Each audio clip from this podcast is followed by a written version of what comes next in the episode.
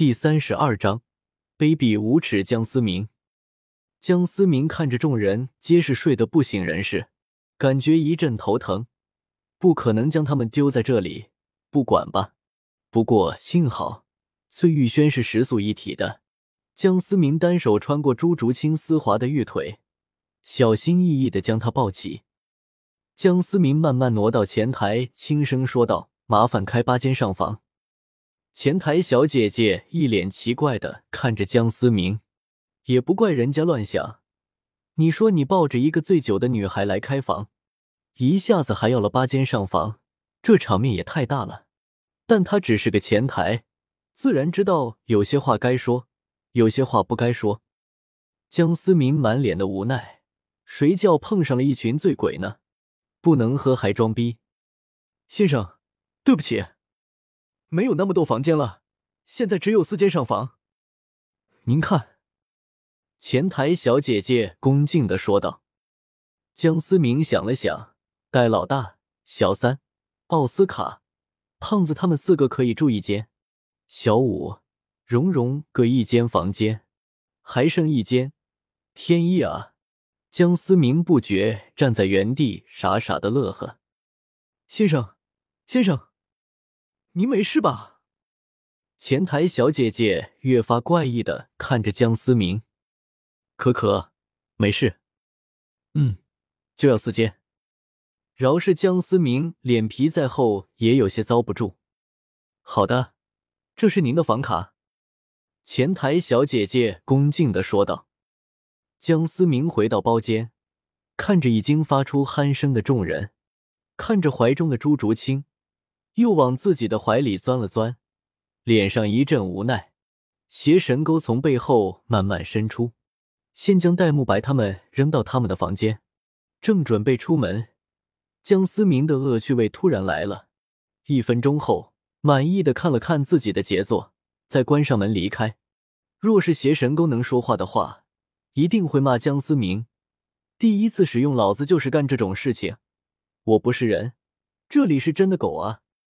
接着又将小五和宁荣荣分别安排到自己的房间，还抱着朱竹清来到最后一个房间。邪神勾掀开被子，江思明憋住呼吸，小心翼翼的将朱竹清放置在床上。嗯，朱竹清发出一声轻哼，江思明心中一阵妈卖批，这是在搞什么？别搞！相比于小五和宁荣荣。朱竹清的发育简直是夸张到实在不能夸张，色即是空，空即是色。江思明心中一阵默念，慢慢的将被子拉起，替朱竹清盖好。随后，江思明边盘坐在地上，进入过了每晚的镜像训练。江思明不知道的是，就在他闭眼后不久，朱竹清突然睁开眼睛。看着眼前这个算不上有多英俊的男人，露出一抹幸福的微笑，随即又昏昏沉沉的闭上眼睛。第二天，啊！一阵喧闹的尖叫声将江思明惊醒，随即发现自己身上多了一条毛毯。看着还在熟睡的朱竹清，江思明小心翼翼的站了起来，来到床边，阳光洒落在他的睫毛上。微微的颤抖着，可能是昨夜酒喝多了的原因，脸庞上还停留着淡淡的红晕。江思明忍不住轻轻的刮了一下朱竹清高挺的琼鼻，可爱的小脸微微皱了皱鼻头，悠悠转醒。朱竹清睁开眼睛，看见近在咫尺的江思明，一阵惊慌失措，双手拉起被子，将头埋在被子里。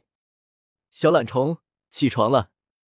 你们今晚有斗魂比赛，白天我带你去逛街，好不好？江思明温柔的说着。朱竹清试探的探出了眼睛，眨了眨，表示同意了。突然又是一阵争吵声，吸引了两人的注意。江思明转过头去，一脸猥琐的笑着。他大概猜到是唐三的人。两人稍微洗漱一番，便离开了房间，来到了大厅。江思明看到戴沐白等人怒气冲冲的看着自己，就连一向冷静的唐三也是一阵双目失神。江思明，你给老子说，是不是你干的？戴沐白嘶吼道：“不可能，这是假的！我昨晚梦到的明明是……”奥斯卡还是在不敢置信的摇着头。江思明，我告诉你，老子不纯洁了。”戴沐白伤心的说道。江思明看着玩笑开大了，赶忙认怂：“我错了，我错了。”江思明一脸求饶道。身旁的朱竹清则是一脸疑惑：“发生了什么事情？”朱竹清询问着江思明：“不许说，不然老子一定干死你！”戴沐白急忙阻止：“要是让女生他们知道，他们四个大男人没穿衣服睡了一夜，以后就别想抬起头来了。”吵死了！你们一大早在这里吵什么？蓉蓉和小五也被吵醒。幸好碎玉轩里的其他人都是有些小钱的人，都很有眼力见，看出了几人的不凡，便也不想找麻烦。戴老大，错了，原谅我。江思明突然正经的说道：“当然，这显然是迷惑敌人的方法。思明哥，你今天要不被我们揍一顿，怎么能弥补我这幼小的心灵？”马红俊哭哭啼啼的说道。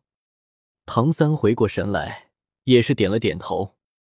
奥斯卡则是瞄了一眼宁荣荣，脸不知不觉红了起来。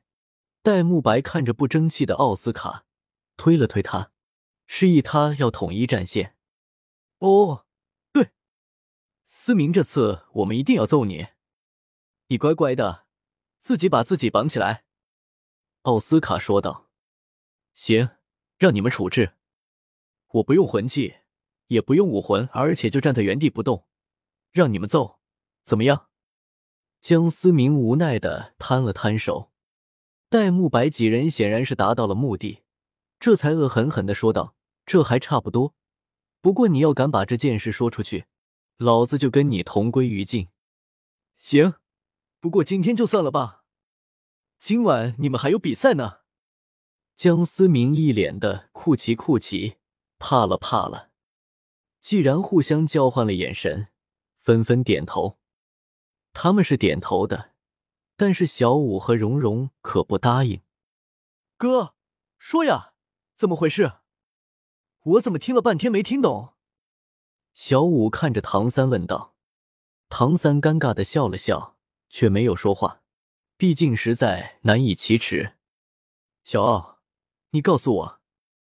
宁荣荣看见唐三这里没有突破口，转而问向了奥斯卡。奥斯卡看着宁荣荣，想说，却是被戴沐白捂住了嘴巴。竹青，你快问问，难道你就不好奇？万一思明哥做了什么对不起你的事？宁荣荣挑衅的对着江思明说道：“荣荣，你可别乱说话呀！我可是冰清玉洁，你思明哥。”江思明顿时急了，怎么还扯到自己身上来了？不了，我不好奇，我相信思明。朱竹清挽着江思明的手，温柔的说道。